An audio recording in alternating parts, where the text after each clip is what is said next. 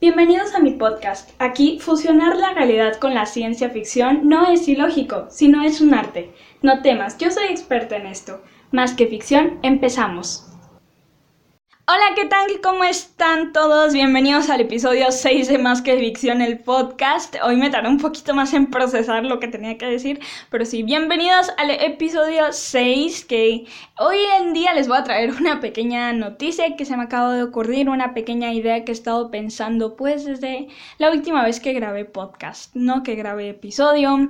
Y pues bueno, hoy les voy a traer una pequeña noticia que va a cambiar el podcast, al menos desde a partir de este sexto episodio. Dios mío, hoy una libélula y me asusté porque se paró aquí en la ventana. Pero bueno, hoy, como les dije, vamos a traer una un pequeño cambio al podcast, no sé, para darle un poquito, pues, de algo nuevo, básicamente. Bueno, Quería mencionarles que a partir de hoy, más que ficción, va a predominar un poquito pues en el lado de la ciencia ficción, porque que no era así, dirán, pero lo que sucede es que yo cuando inicié el podcast pues tenía la idea de que pues más que ficción se iba a enfocar un poquito más en, bueno, se iba a enfocar en sí, en lo que era realidad y ciencia ficción, todos sus episodios, ni más ni menos. Y claro que he hablado de la ciencia ficción pues en otros lugares, pero en otros tiempos, quise decir, lo lamento, pero lo que sucede es que, pues, si siempre quería como que combinarlos hacia la fuerza cuando en realidad no embonaban y estaba perdiendo, pues, temas importantes de lo que era la ciencia ficción, entonces, pues, ahora sí les voy a hacer como un poquito de énfasis en esto. Sí, o sea, básicamente lo que vamos a hacer va a ser mm, pues predominar básicamente lo que sería en la ciencia ficción, en temas, en personajes, en escenarios, pues como lo había dicho para rendirle más al nombre y a la descripción del episodio porque lo vimos nacer, pero ojo, no va a desaparecer este lado de los misterios de la realidad o de sus locuras, claro que no, nació con el podcast y va a seguir con el podcast, solo que pues va a predominar un poquito más lo que sería la ciencia ficción, pero tampoco se va a ir este lado del podcast. Claro que no, no se va a ir y no va a dejar de existir, solamente vamos a nivelarlo un poquito más con lo que es la ciencia ficción. Pero bueno, ahora sí vamos a entrarnos un poquito en lo que el tema del episodio en sí. Hoy vamos a hablar de esos villanos, de esos antihéroes, bueno, no antihéroes, de los villanos en sí de Marvel y DC Comics. Así es, de esas personas, bueno, esas personas que crecieron con los cómics, que pues en sus primeros tiempos, hasta ahorita que ya tienen sus propios universos cinematográficos, más Marvel que DC, pero bueno, hoy vamos a conocer esos villanos, esas personas con mentes macabras que quieren básicamente destruir a los humanos o hacernos algo que pues ya fueron, sus almas fueron liberadas por o los Vengadores o la Liga de la Justicia o pues todas estas personas no sé, que habitan en estos universos. Pero bueno, mi nombre es Angélica Cenicero, soy locutora de Más que Ficción, el podcast y ahora sí, comenzamos. Bueno, vamos a empezar con uno que conoces sí o sí. Uno que básicamente, bueno, antes de decir esto, vamos a empezar con el lado de Marvel y luego vamos a seguir con DC. Pero vamos a abrir Marvel con claro que sí, el villano, el poderoso Thanos, así es, el que acabó con Marvel sí o sí, pero bueno, hoy vamos a hablar, pues, vamos a empezar con Thanos, un poco de datos sobre él, de pues, de dónde habitaba, cuál era su objetivo en su mente malvada, y pues bueno, todo eso, bueno, Thanos fue un señor, un señor, o sea, escuchen, un señor de la guerra y genocida de Titán, así es, genocida de Titán, que creo que ya podemos identificar un poco qué es Titán. Bueno, su objetivo principal era traer estabilidad al universo pero no de una manera buena. Claro que no. Fue traer estabilidad al universo, pero escúchame bien, eliminando a la mitad de la raza humana en el universo o en ciertos planetas. Esa era su manera en la que él quería traer estabilidad al universo. Básicamente dirán, es un poco drástico, o sea, sí la hemos regado, pero pues no, no. Pero su manera de matar quería que fuera totalmente imparcial o no fuera selectiva, que fuera al azar, que para que hubiera ricos y pobres por igual y que esos mismos pudieran comenzar de nuevo, pudieran rebosar de estos recursos que pues la mitad no alcanzan y cosas así. Básicamente esta era su idea, su mala idea de lo que quería lograr en Titán, básicamente. Bueno, como verán, pues esta idea no es nueva, esta no es como que se los haya dicho yo, en serio, no, claro que no, esto lo vimos en las películas de, de Infinity War y Endgame, que yo sepa de... Sí, de Avengers Endgame y Avengers Infinity War. Básicamente ahí nos explicó todo su plan, toda su idea de lo que es el universo, de cómo podemos traer esta habilidad a él y básicamente ahí es donde nos enteramos de esta mala idea que él tenía claramente. Gracias a Dios, gracias a Dios lo detuvieron estos Avengers, estos Vengadores. Pero bueno, Thanos era un miembro de una raza de seres poderosos que habitaban en Titán. Titán era su planeta, era su hogar. Bueno, pero como él mismo lo mencionó en estas películas, era un lugar con pocos recursos, Titán no era muy rico. Entonces, como les dije, era con pocos recursos y mucha gente, pues pues sí, era un lugar con muchos recursos y, no, con pocos recursos y mucha gente, imagínense, no es una buena combinación, significaba que mucha gente estaba en la pobreza, sufrían de hambre, algunos morían por ello y esto estaba a punto de causar la extinción de lo que sería Titán, básicamente. Y aquí es cuando todos intentan buscar una solución a esta posible extinción, a todo esto. Thanos propone asesinar a la mitad de la gente que vive en Titán. Entonces todos ellos, todos los que están ahí como planeando, dicen como, ¿qué? ¿Estás loco? Esto no se puede hacer, o sea, no seas tan drástico. Entonces, debido a este mal plan, debido a todo esto que él propuso, pues fue exiliado de su lugar, fue exiliado de su hogar, de la raza en sí, pues básicamente a esta idea tan drástica a esto, y no solo porque nomás lo propuso así, sino estaba aferrado y él creía que realmente era la solución y en verdad se tenía que hacer, estaba aferrado y la única solución fue exiliarlo del grupo. Pero esto no significa que se haya arrepentido y decir, no, la verdad es que sí me lo. No, claro que no. Siguió con esta idea y esta idea fue lo que lo llevó a hacer lo que sería pues toda esta revolución en el mundo y pues ocurrió con Titán lo que él sabía que iba a ocurrir si no se seguía su idea. Entonces esto lo motivó un poquito más a querer seguir con planetas y planetas y planetas. Entonces, pues bueno, básicamente, ¿qué nos deja Thanos en esta experiencia? Que pues, no sean tan drásticos, que siempre hay, hay maneras Pero bueno, un dato extra de Thanos para que se midan en comparación. Thanos mide 2.60 metros de gran. Eso que nos interesa, pero lo, lo, hallé y dije, lo tengo que meter pues porque no sé qué da. Pero bueno, o sea, es, un tipo grande, como eran, pues era la raza de Titán. Esto era, ya me, ya me salí de mí misma, ven pierdo la seriedad así normal. Pero ahora sí vamos con otro Titán, pero no es de la raza de Thanos. Claro que no. Otro personaje malvado, hasta no poder, poderosísimo, quien es Ego, el planeta viviente. Si lo conoces en inglés, lo siento, ya lo dije en español.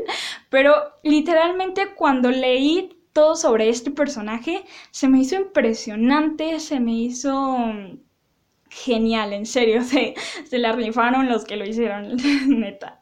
Bueno, es, conocido por ser el padre de Peter Quill, que es uno de los guardianes de la galaxia. Su plan era consumir el universo a través de la expansión, que era pues este plan, ¿no? Bueno, al no tener su plan completamente hecho, tuvo miles de hijos, era un poco promiscuo el señor, ¿no? Pues sí, empezó a tener miles de hijos, Star-Lord o Peter Quill no fue la única persona, no fue el único hijo de este señor bueno, mismos que fueron asesinados uno a uno. ¿Por qué? Porque no cumplían con las expectativas de este hombre y pues básicamente los asesinó a todos porque pues no sé, hasta llegar a Peter Quill y pues en la película de los Guardianes de la, Galaxia, de la me dice bolas de la Galaxia número 2, volumen 2, ahí es cuando pues conocemos a este personaje y así por si no lo han visto, se lo recomiendo, está muy padre. Bueno, Pertenecía a una raza conocida como los celestiales, pero él nació en la mera soledad. O sea, ¿cómo decirles? Él nació básicamente como un cerebro flotante, o sea, con estos poderes así nomás. Pero lo que sucedió es que aprendió a manipular moléculas a su alrededor, se alimentaba de materia hasta ser un planeta, hasta convertirse en un planeta en sí. Esto era pues básicamente lo que, lo que él hizo. En el fondo quería tener un propósito y un significado. ¿Qué significa esto? Que básicamente aún con todo lo que había logrado, aún con haber creado su propio planeta, él ser el planeta que estaba creando, no logró lo que había conseguido porque pues no tenía un significado, un propósito y todo esto. Y bueno, ¿por qué?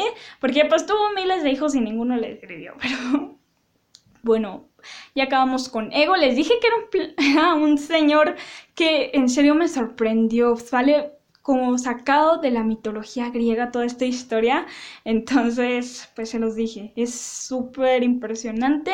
Como les dije, él quería que pues todo esto tuviera un significado. Él nació en la mera soledad, así como es.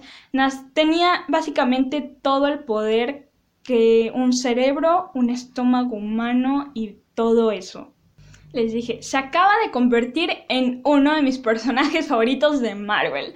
Así es, pero bueno, Dormammu, Dormammu. Creo que este también lo han de conocer a los que son fan de Doctor Strange. Doctor Strange, sí, creo que así se pronuncia, creo que así se pronuncia, pero bueno, es una entidad poderosa al extremo, en serio, da miedo.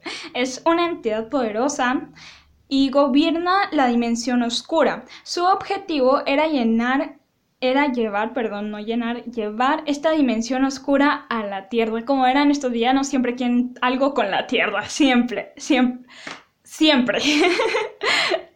Pero antes de que le pudiera ser posible llevar esta dimensión oscura a la Tierra, antes de que esto pudiera ocurrir, fue detenido por Stephen Strange, el Doctor Strange, con el ojo de Agamotto, que pues es el ojo que tiene aquí en el pecho, ¿no? Este collarcito bonito, ¿no?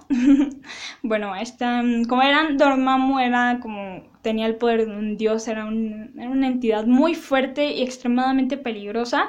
Es conocido como uno de los personajes, yo creo que más peligrosos y más, más fuertes de este universo, básicamente. Bueno, esta criatura era un ser trans ¿cómo se dice? Transdimensional. Vivía dentro de la dimensión oscura, poseía un terrorífico y sobre sobrenatural poder de proporciones apocalípticas. En serio, con decir simplemente lo que era o lo que poseía da miedo y es que sinceramente es, es impresionante ver cómo, en serio, estos personajes en sí, estos, todos esos personajes que acabamos de decir con estas posesiones, esto, todo esto, pues es una generalmente, es muy, es muy impresionante. Básicamente en Doctor Strange es el personaje principal y tiene como todo esto, pues esta reputación también se sale de las películas de este universo básicamente y entra más en los cómics, en todo lo que sucede y ahí es donde podemos ver un poquito más de Dormammu, y pues de todo esto. Si quieren investigar un poco más de estos personajes, les dejo, no me acuerdo cómo se llama la página, lo debían notar, pero era una página de fandom de Marvel donde pues se escriben de los personajes y cosas así. Pero bueno, aquí hemos acabado con el universo cinematográfico de Marvel, así es. Ya acabamos con los tres personajes que íbamos a hablar, como les dije, hicimos un buen episodio. Pero bueno, ahora nos vamos a pasar al lado de DC Comics, el lado genial de la vida. bueno, vamos a hablar también de personajes que seguro ya conoces de DC Comics y que son también muy impresionantes, empezando por Brainiac. Brainiac todos lo conocemos, todos los fans de DC Comics hemos de conocer a Brainiac, básicamente. Bueno, se trata de un extraterrestre súper inteligente del planeta Kalu. Este nombre, nombres extraños de planetas que se inventan, capaz que sí existen, ¿eh? Eso no lo sé. Bueno, sus habilidades mentales le permiten ser un oponente peligrosamente formidable, conocido por esta rara capacidad que le hemos visto. Por ejemplo, no sé si han visto el juego de Injustice del PlayStation 2, no sé si es Injustice, no me acuerdo cómo se llamaba, pero bueno, esta capacidad esta capacidad de reducir planetas al tamaño de una botella y coleccionarlos y usar esta energía para uso de sí mismo, para autoalimentación, básicamente. Así es, tiene la famosa capacidad. Es que yo siento que esta capacidad es la que lo identifica como que es Brainiac. Si no saben qué es, tiene poderes mentales súper así. Es como Sí, como aquí decía, es un extraterrestre súper inteligente. Lo conocemos por tener un chorro de cables conectados a la cabeza, al cuerpo y en sí. Pero sí, tiene esta habilidad y lo podemos ver así en los cómics que pues sí, básicamente reduce el planeta al tamaño de una botella y los colecciona para alimentarse de su energía. Es un miembro de la Liga Antijusticia, básicamente. Wow. El nombre en inglés. Aquí muchos yo creo que son el nombre en inglés, pero pues no sé, yo lo digo en español porque soy mexicano, ¿ok?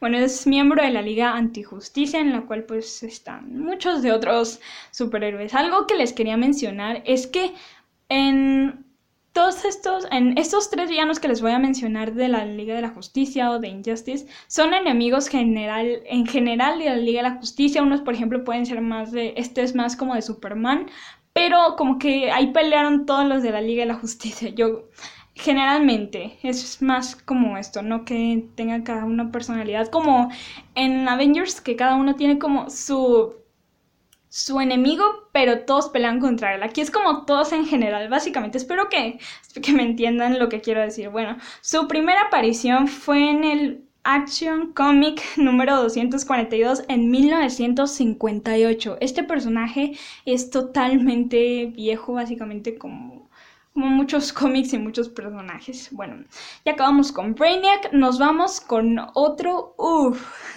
el lobo estepario Steppenwolf. Claro que sí, Steppenwolf. Steppenwolf. Lo siento, estaba como practicando el si se decía así, pero a se me olvida que estoy grabando. Bueno, vamos con este también es un personaje que si lo recuerdan participó en la película Justice League en la Liga de la Justicia que salió pues hace un buen.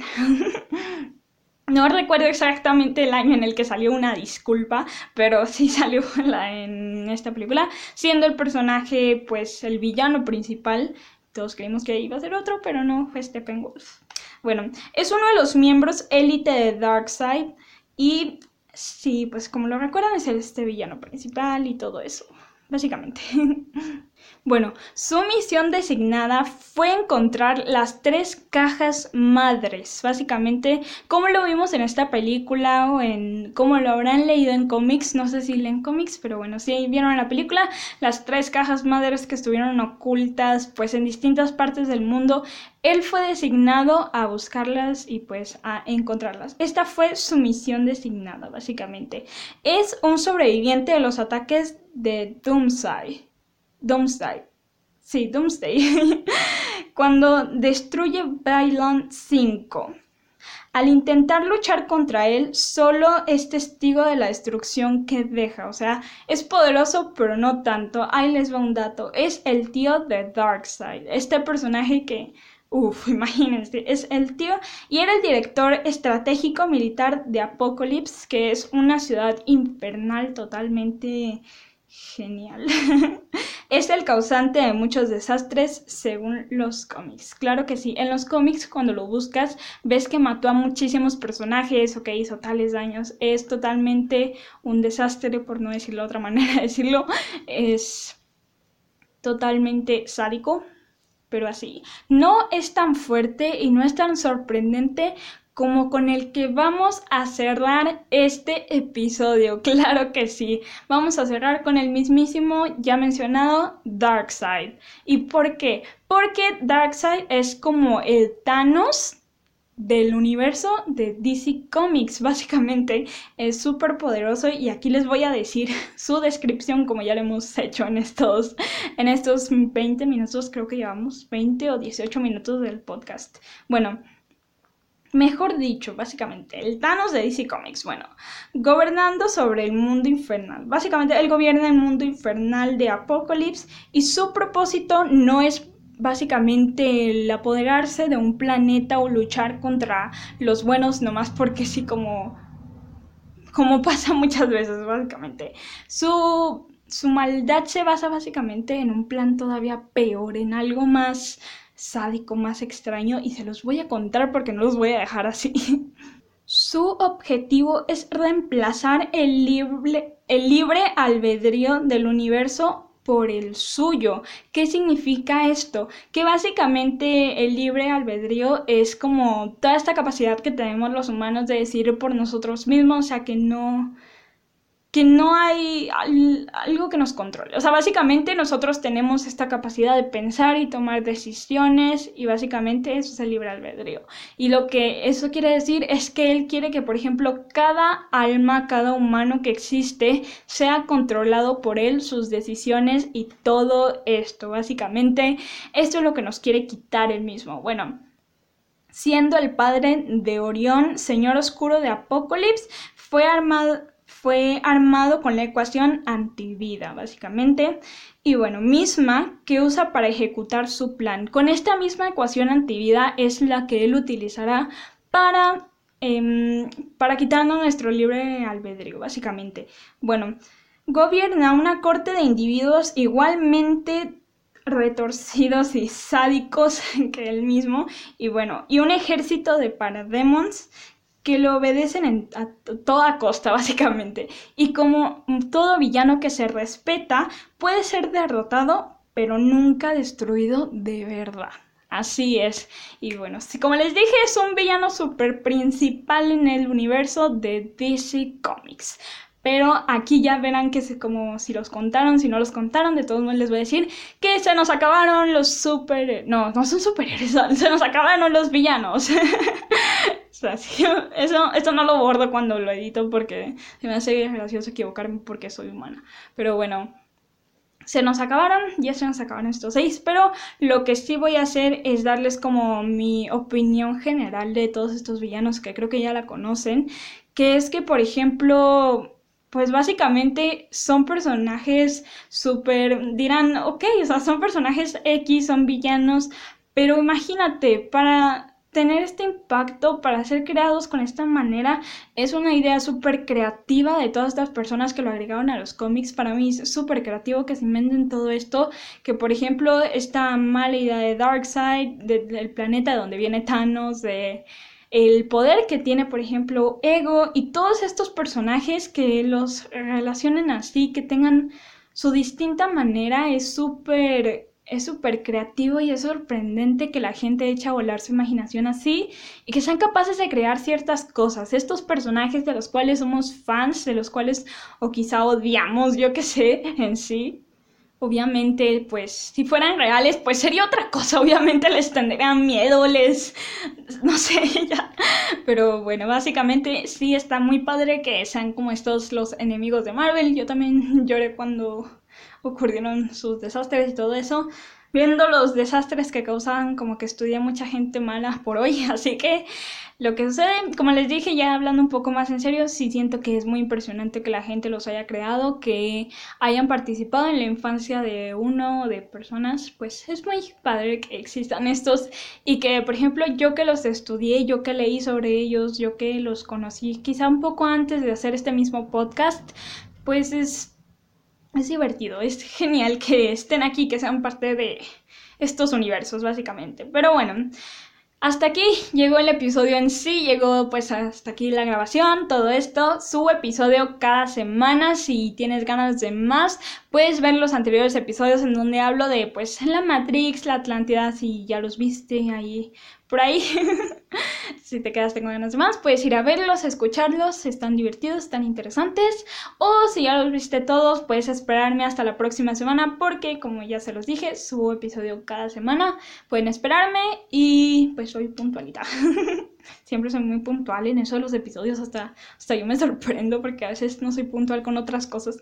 Pero bueno, mi nombre es Angélica Ceniceros. Em, ya me estoy, muy orgullosa de que ya más mexicanos escuchen. Siempre he estado orgullosa de la gente que me escucha, pero me gusta saber que hay más mexicanos que ahora también me escuchan.